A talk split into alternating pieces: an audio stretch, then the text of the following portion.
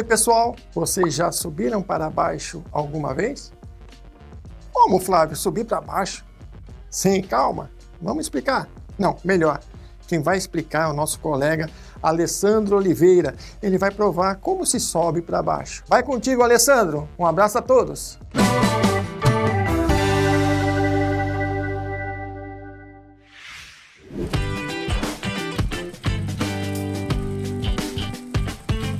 É, meus amigos, parece piada, mas não é, a coisa é séria mesmo. Foi uma grande surpresa.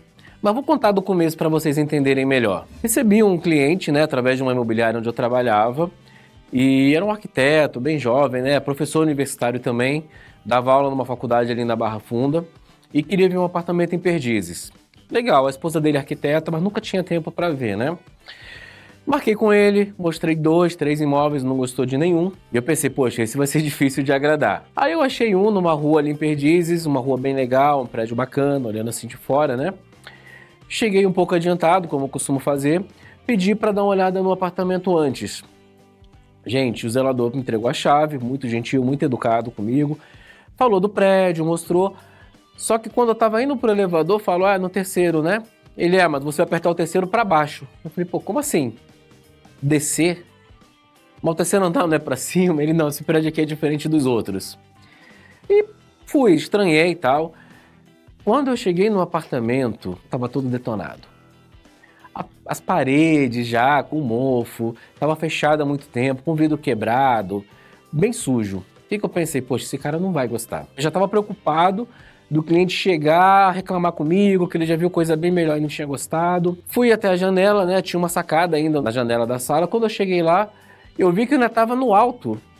Eu olhei para a rua lá embaixo, tinha um espaço, um terreno bem arborizado, bem bonito. A vista me encantou. Aí voltei, mas ainda com aquilo na cabeça. Poxa, o cara vai sair no meio do intervalo dele, tendo que voltar para a faculdade para ver o apartamento, ele não vai gostar. Quando eu saio do prédio, que eu vou ligar para ele, ele me chega. Comecei a mostrar primeiro o prédio. Aí quando foi a caminho do elevador, eu falei: "Olha, vamos para o terceiro andar, só que esse prédio aqui você tem uma surpresa". Ele: "Qual é?". "Ah, que é igual a Batcaverna. A gente vai entrar no elevador, vamos apertar para descer, três andares para baixo é o teu apartamento". Ele achou engraçado assim na hora, e eu ainda não tinha falado do apartamento. Eu deixei para ir falando. Só fui falando aos poucos, né? o apartamento está bem sujo, está fechado há muito tempo. Gente, quando eu abri a porta, que o cara olhou assim, ele começou a falar do apartamento, ele ficou encantado. Quando ele viu a vista, que ele tava, teve que descer três andares, ainda estava no alto, ele ficou alucinado. Ele, poxa, eu quero esse apartamento para mim, já vou mandar para minha esposa. Ele filmou, mandou para a esposa. No outro dia ele já mandou a proposta dele, comprou o apartamento, fizeram uma bela de uma reforma, ficou incrível, ficou maravilhoso o imóvel. Fica a dica, minha gente. Vai mostrar um imóvel? Quem está comprando é o cliente, não é você, corretor. O nosso papel é viabilizar a entrada do cliente no prédio, é mostrar as condições para ele, fazer o melhor trabalho possível. Agora, se eu tivesse ligado para ele, falado para ele não ver o apartamento, eu teria perdido a venda nesse instante. Ou se antes dele ver o apartamento eu tivesse criticado, o corretor tem que ouvir muito mais do que falar. Entendeu? Vamos deixar o cliente pensar, o cliente analisar, Vamos ver, a gente não sabe o gosto das pessoas, né? Meus amigos, é essa a história de hoje. Espero que tenham gostado. Conto com a colaboração de vocês. Mandem suas histórias pra gente, casos inusitados, qualquer coisa diferente que vocês tenham passado. A gente vai contar com o maior prazer e contamos com a audiência e com a participação de vocês. Um grande abraço a todos.